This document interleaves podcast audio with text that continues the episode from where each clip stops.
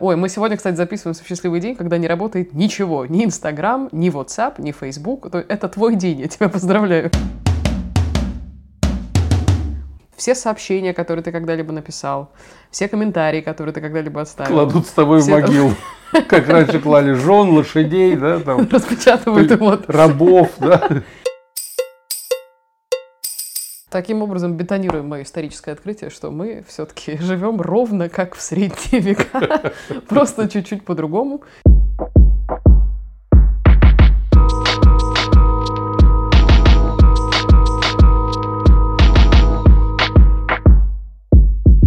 Всем привет! Это подкаст «Ну, папа», я его ведущая Ира Сергеева. И я соведущий Леонид Сергеев. В добром здравии, чего и вам желаем. Супер. Я, э, так сказать, в осенней хандре, но все еще в добром здравии. У тебя сплин? Да, видимо. Не уверена, что это значит, но, скорее всего, это он. Если у тебя сплин, сплюнь, и все пройдет. И это факт. Так, сегодня мы с тобой будем болтать о теме, о которой вообще не принято говорить по факту своему. И уж тем более не могу представить ни одной здравомыслящей семьи, где бы ребенок, в каком бы возрасте он ни находился, пришел бы и сказал, папа, давай обсудим сегодня это. Интрига. Подожди, подожди, была передача про это в свое время. Ты это имеешь в виду или не это? Ну, знаешь, в моем возрасте с тобой говорить про это уже, согласись, с ним поздновато. Вот как бы про другое. Кому поздновато? Хороший вопрос, кому поздновато. Но на самом деле сегодня будет вот какой м, забес. Я об этой теме думала довольно давно, но, честно говоря, я каждый раз ее как-то прятала в глубины своего сознания, потому что в, в целом это, правда, тема какая-то, даже не могу сказать табуированная, но просто про, про нее трудно говорить а мы попробуем с тобой. Я думаю, что нам откладывать и вообще, чего нам бояться. Типа пора уже, что ли? Начну с цифр. В ноябре 2018 года был проведен э, опрос, такое большое исследование, западное, в котором людей спрашивали, хотят ли они, чтобы после их физической смерти продолжали вестись их родственниками или друзьями, или как угодно, их э, аккаунты в соцсетях.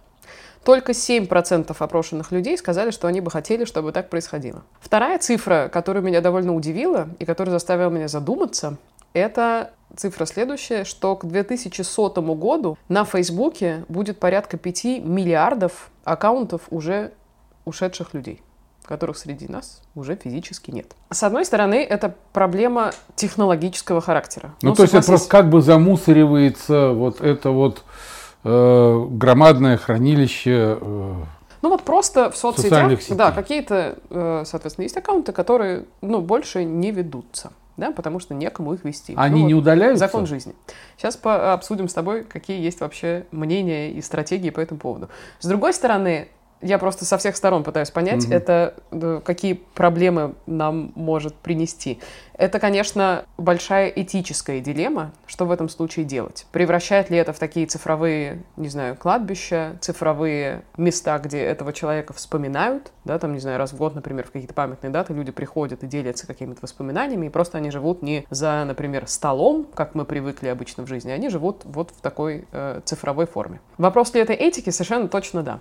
Есть уже некоторые, ну как, вот я, например, человек, у которого уже в подписчиках в Инстаграме есть люди, которых нет. Поднимается ли у меня рука этих людей удалить? Не поднимается, потому что у меня есть с ними какие-то общие воспоминания, и каждый раз, даже когда я иногда захожу в эти аккаунты, я думаю о, ну, там, не знаю, много о чем. О бренности бытия, о том, как скоротечно время, о том, как человек в рассвете сил не успел реализовать все свои планы. Ну, в общем, такие какие-то вещи, которые действительно, неважно, они в цифре существуют или в аналоге.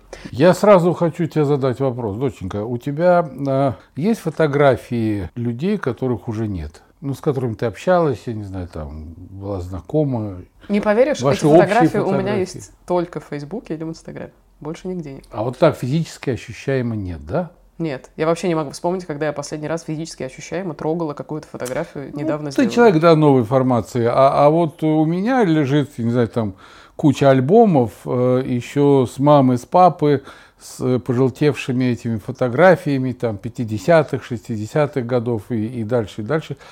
Вот рука, конечно, не поднимается их выкинуть, выбросить, физически взять вот этот вот э, фотоальбом и отнести на помойку. Наверное, те же самые ощущения возникают и у вас, у, так сказать, цифровых детей. Э, закрыть аккаунт, Это все то же самое. То есть моральные э, какие-то метания здесь примерно одни и те же. И я понимаю, что если там э, в годовщину там кого-то собирается там семья за столом, это все равно, что выйти, я не знаю, там в Zoom, я не знаю, в Skype и пригласить на конференцию всех, кто знал этого человека, чтобы они за своими столами. Ну вот, я понимаю, время, новое время диктует новые отношения, в том числе и в этой безусловной проблеме. Я не знаю, э, если, понимаешь, бесконечно расширяться вот это вот ну, есть такое кладбище мертвых кораблей, да, где стоят заброшенные корабли. Угу. Там гниют, ржавеют, кого-то пустили на переплавку, а кого-то нет. Должны ли власти э, цифровых сетей э, своей властью как бы это закрывать, уничтожать, э, отправлять условно говоря, на морально-этическую переплавку, закрывать эти аккаунты, чтобы ну, не мешать э, живым. Или действительно надо какие-то делать, я не знаю, некрополи, в которых будет сосредоточено гигантское количество э, аккаунтов, которых уже нет. Э, ты сказала, поддерживается родственниками, это совершенно другое. Э, это немножечко, но это все какая-то жизнь там теплится, жизнь под именем. Ну вот, чтобы сразу предметно, смотри, есть ответ на твой вопрос, который, ну вот как сейчас происходит. Например, Facebook позволяет человеку, еще живущему, вот представляешь, я сейчас могу в свои настройки Facebook зайти, и у меня там есть графа «Назначьте человека, контакт в случае своей смерти». Ну, ты же пишешь завещание. Я как-то так думаю, в смысле? В принципе, все такое? должны написать завещание. Кому я завещаю то-то, то-то, а вот такому-то человеку я завещаю свой аккаунт. Да, и, соответственно, этот человек сможет принять решение либо, правда, закрыть этот аккаунт, э, либо превратить его в такой мемориал. Я в целом начитала много всяких вещей, темных довольно-таки на последнюю ты, неделю. Ты, ты по ночам спишь нормально? Да, да, да, с трудом. Все ради интересного подкаста, видишь? А, значит, э, Gmail, когда перестает биться твой цифровой пульс, О, там было написано. Я сейчас, я сейчас зарыдаю. Они, значит, тоже дает право доступа к твоей почте, к твоей переписке человеку, которого ты назначишь своим вот этим доверенным лицом. LinkedIn — профессиональная соцсеть. По запросу пользователей тоже превращают в мемориал твой цифровой профиль. То есть, таким образом мы с тобой сталкиваемся с э, проблемой вот какого характера. С одной стороны, как кладбище кораблей, да, может ничего не происходить, а с другой стороны, может продолжаться твой вот этот цифровой след. Мой к тебе вопрос ужасно аккуратный. Что ты думаешь? Это классная штука, когда твой цифровой след продолжается дальше вот в таком виде? как тебе сказать, у меня мелькнула мысль, э, в мире еще не создавали там бюро ритуальных аккаунтов. Вот дарю идею. А между прочим, хорошо, поехали дальше. Что создавали в мире? На этом мир, конечно, не остановился в своих э, деяниях. И, например, некоторые ученые, которые уже занимаются вот этой цифровой проблемой, говорят, что не только вопрос контролирования твоего цифрового следа изменился, структура и значение твоего умирания тоже изменились. Как ни странно, потому что существуют теперь целые компании, целые продукты, целые проекты, которые называются, например, если с английского перевести, один из таких проектов называется э, «Дополненная вечность». И, например, в, в рамках огромного в MIT, это в Массачусетсе, ребята этим занимаются, значит, если ты умираешь, то весь твой цифровой след, все сообщения, которые ты когда-либо написал, все комментарии, которые ты когда-либо оставил. Кладут с тобой все в могилу. Как раньше клали жен, лошадей, да, там. Распечатывают его. Рабов, да.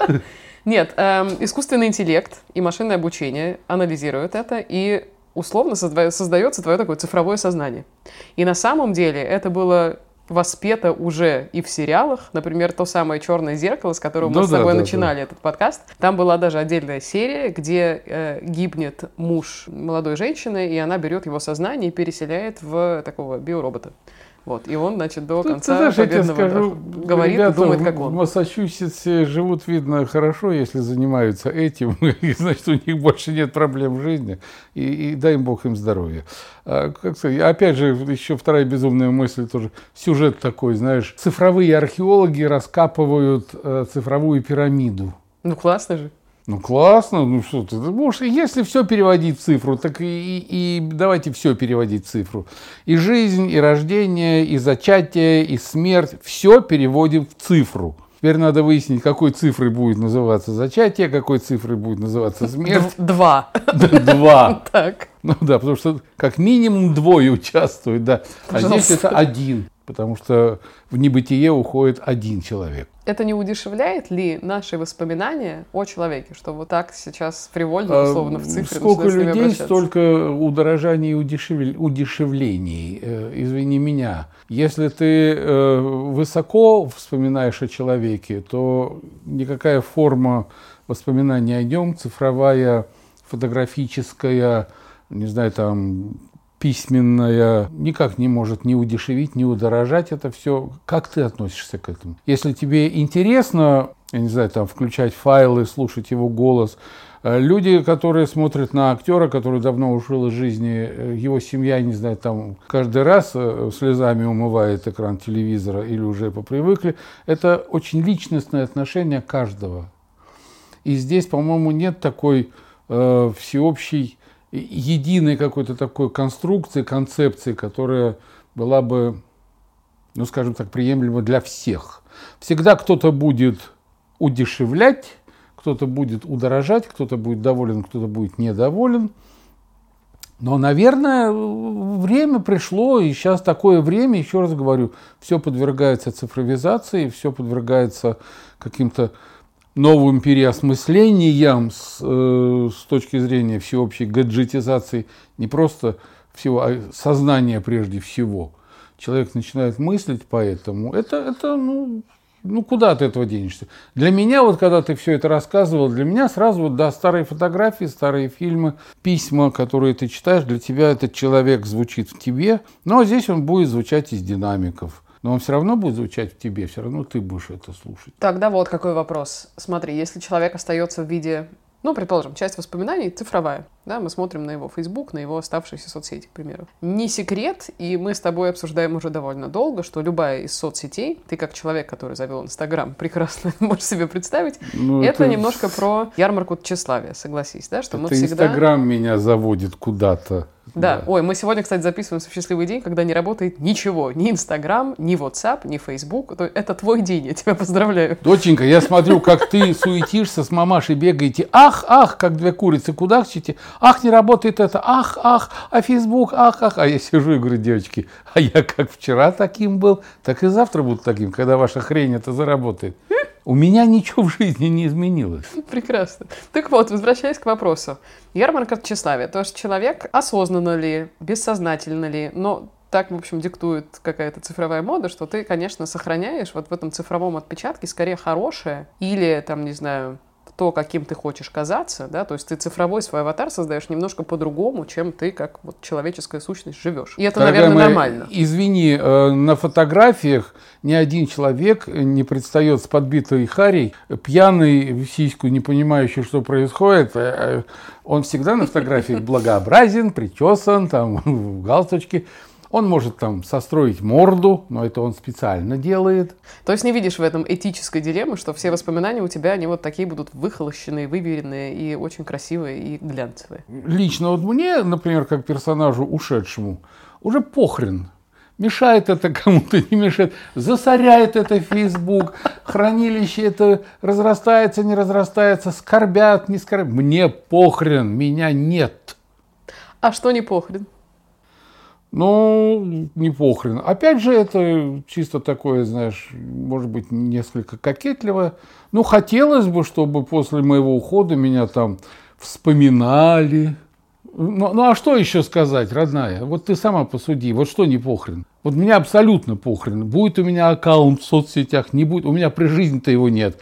А тем более э, после моей жизни. А если при жизни у меня есть аккаунт, и там 472 подписчика – ну, ну, они поскорбят, поскорбят и разойдутся по своим национальным квартирам, как говорится.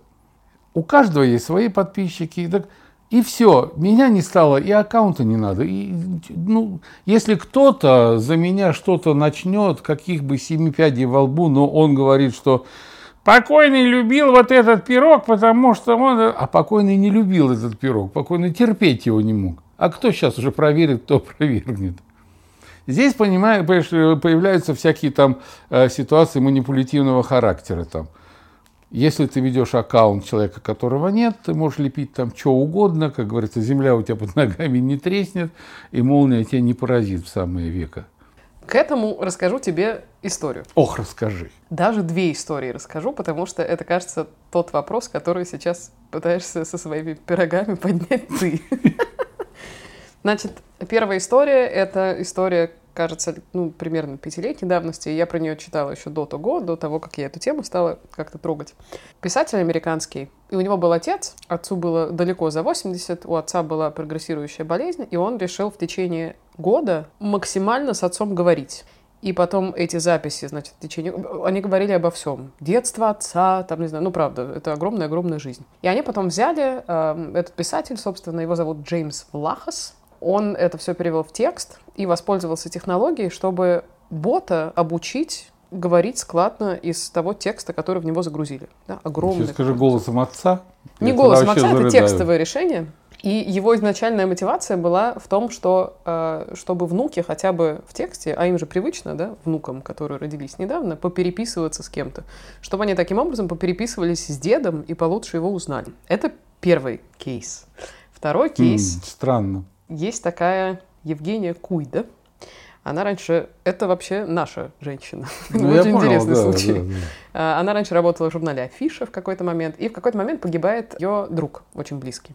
Его, по-моему, сбила машина, в общем, какая-то была довольно драматичная история. И чтобы его вот этот самый цифровой след не потерялся, она занимается, ну, похожей вещью. Она все его сообщения, все, что он когда-либо комментировал, все, где он как-то проявился, загружает в программу и создает на фоне этого приложение, которое называется реплика. И она делает цифровую реплику вот этого своего друга, и действительно с ним тоже можно повзаимодействовать, попереписываться, и его фразами, его мыслями, значит, будет тебе выдан ответ на твой вопрос, например, не знаю, как дела или там, что мне делать.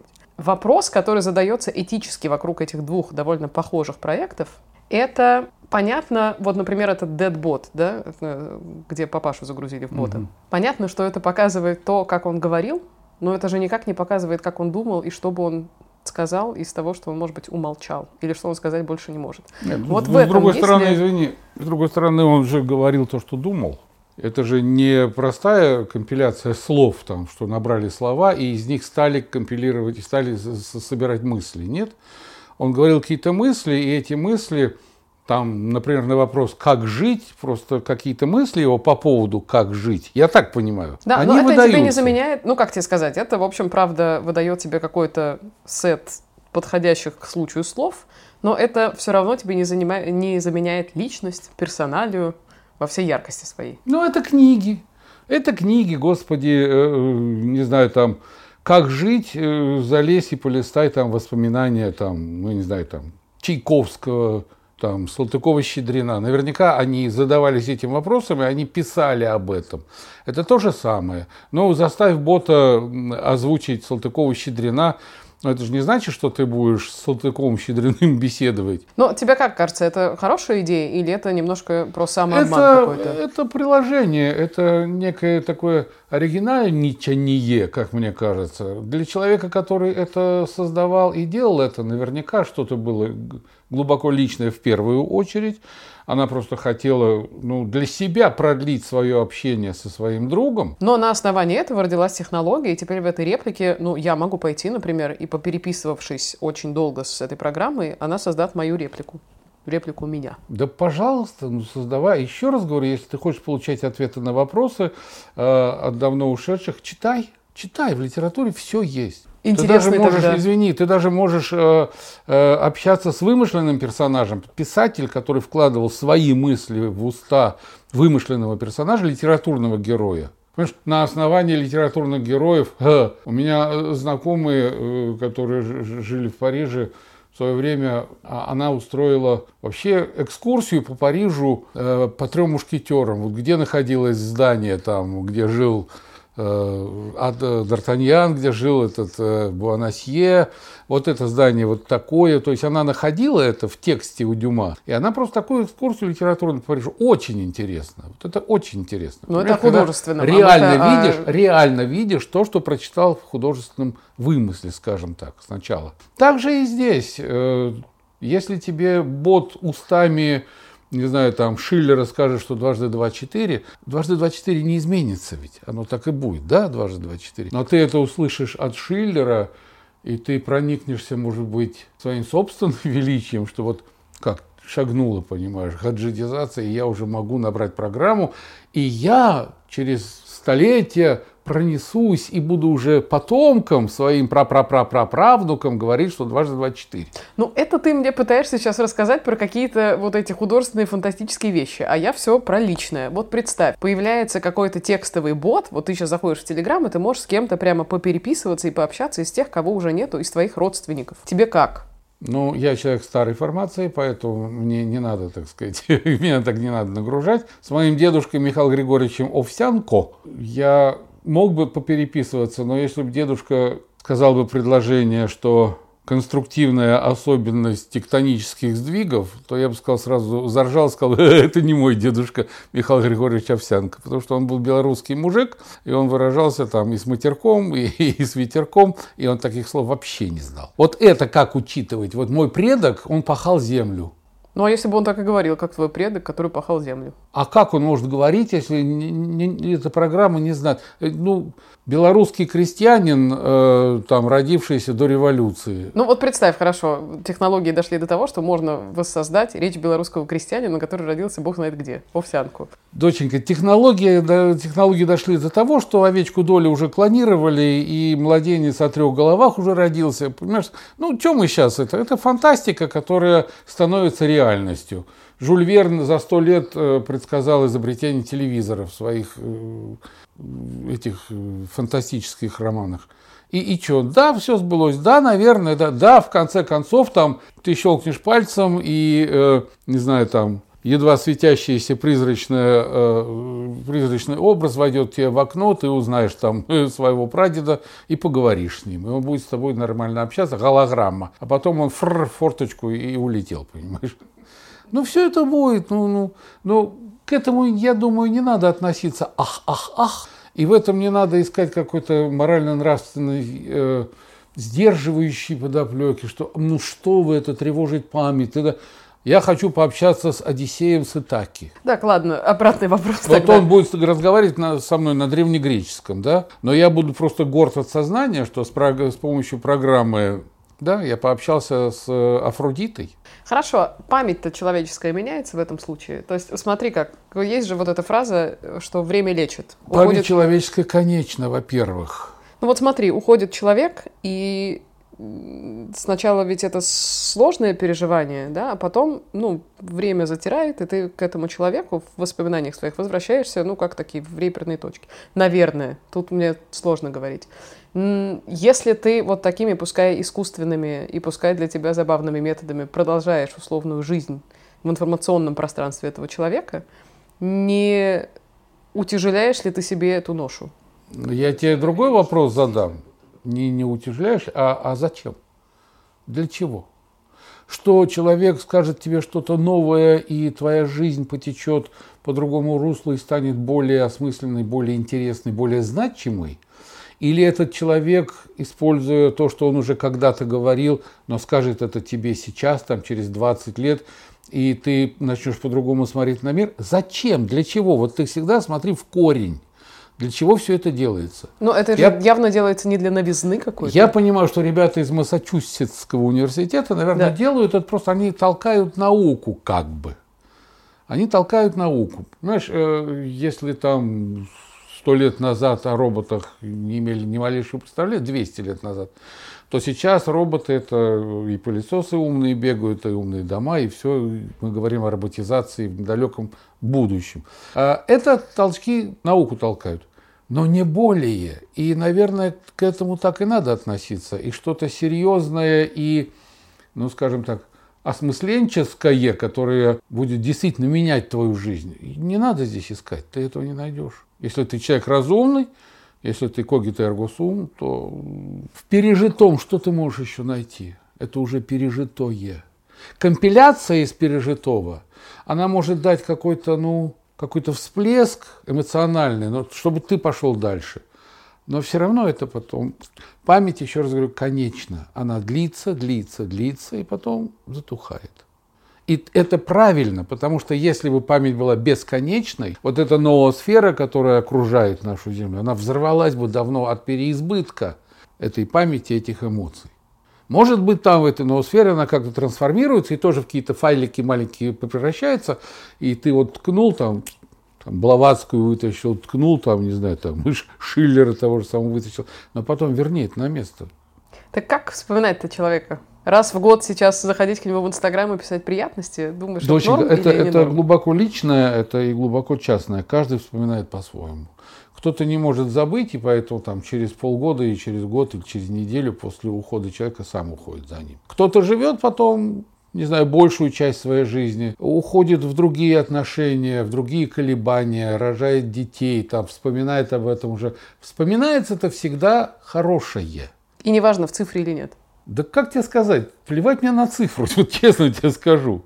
Потому что, чтобы вспомнить в цифре, тебе нужен гаджет, тебе нужен компьютер, тебе нужен телефон, там что-то, приспособление. А вспомнить так, я могу выйти, не знаю, там на улицу, я могу выйти там на реку, в поле.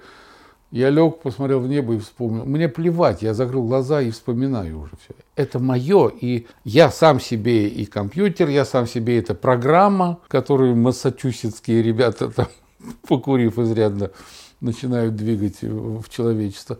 Проще надо быть. С точки зрения простоты, чем хочу завершить нашу э, великолепную беседу про такой сложный топик. Я, когда училась в университете, мы очень много занимались, как ни странно, историей. Я была гуманитарией, как ты помнишь, я надеюсь. Доченька, это входит в мою память активную. Очень хорошо. В мою уже не так, но тем не менее. Значит, и в какой-то момент нам рассказывали про интереснейшие штуковины, которые касались средневековья, которые касались науки медиевистики, которые средние века и Мгм. изучает. Ты как дипломированный историк. Сейчас мы прям с тобой о, на равных говорим, как хорошо. Ух ты, да. Да. Из И всей медиевистики я к ш- к 68 годам запомнил только, что она относится к средним векам. Казалось бы, что еще может исследовать медиевистика? Так вот, в медиевистике как отдельное течение выделяют то, что в английской традиции называется death studies. Death studies на русский можно перевести, наверное, как исследование смерти или отношение к смерти. В средние века это отношение было совершенно удивительным, и я стала раскапывать. Я, конечно, не помнила, какие мы читали книжки, что нам советовали. Для тех, кто интересуется. Сейчас будет важно. Я, конечно, повешу это куда-нибудь еще нам типа в Телеграм. Но на русском языке этим интересовались, и об этом много писали ученые по фамилии Гуревич, и еще второй был чувак очень смешной, Бессмертный, который исследовал кучу всего про Ну, смерть. сам Бог велел. Да, да, да. На Западе было еще, э, был еще ряд интересных ученых, которые этим занимались. Я хочу тебе процитировать прямо кусочек одной статьи научной, которую я прочитала, и мне казалось, что хм, ну, любая научная статья — это довольно душное мероприятие. Это было настолько интересное чтиво, и в этом чтиве, и в этом погружении в средневековое отношение к смерти я нашла удивительную корреляцию с сегодняшним днем. То есть мне кажется, что мы сделали скачок, и сегодня абсолютно то же самое происходит, что происходило в средние века с точки зрения того, что такое ушедший человек. Значит, э, смотри, во-первых, там была штука какая, там был термин «мемория», который был гораздо больше, чем память. Мемория, то есть как весь комплекс взаимоотношений мира живых и мира мертвых. Были какие-то поминальные списки, считалось, что если ты упоминаешь человека, ты уже его как-то увековечиваешь да, в памяти и немножко возвращаешь как будто бы обратно, да, когда ты особенно о нем говоришь и так далее, и так далее. И дальше. Абсолютно чуждая современному мышлению вера в саму возможность существования подобного рода отношений базируется на убежденности средневекового человека в том, что смерть не обрывает человеческого существования, а называние имени покойного вслух, прежде всего на литургии, или, например, в грамоте о дарении или обосновании частных монастырей и церквей означает его реальное присутствие здесь и сейчас, потому что в культуре с преобладанием устной формы коммуникации быть названным и быть – это одно и то же. И после кончины человек продолжал оставаться членом своей социальной группы, полноправным субъектом права и других общественных отношений и действий. Так было открыто общество, прежде неведомое историкам, где мертвые наравне с живыми обладали правовыми и хозяйственным статусом. Нерасторжимое сообщество живых и мертвых. И это, пожалуй, самое крупное открытие медиевистики 20-го столетия. Дочек, это религия, господи. Зайди в любую церковь, там есть поминальные свечи для поминания усопших, э, для Но здесь видишь, что важно? На, и в, юри- в юридических документах даже оставалась эта штука, что даже умерев, человек оставался активным членом Вот я какого-то сообщества. запамятовал название этой культуры. Существовала культура на территории Руси там, Федоскинская, не, не помню, не помню.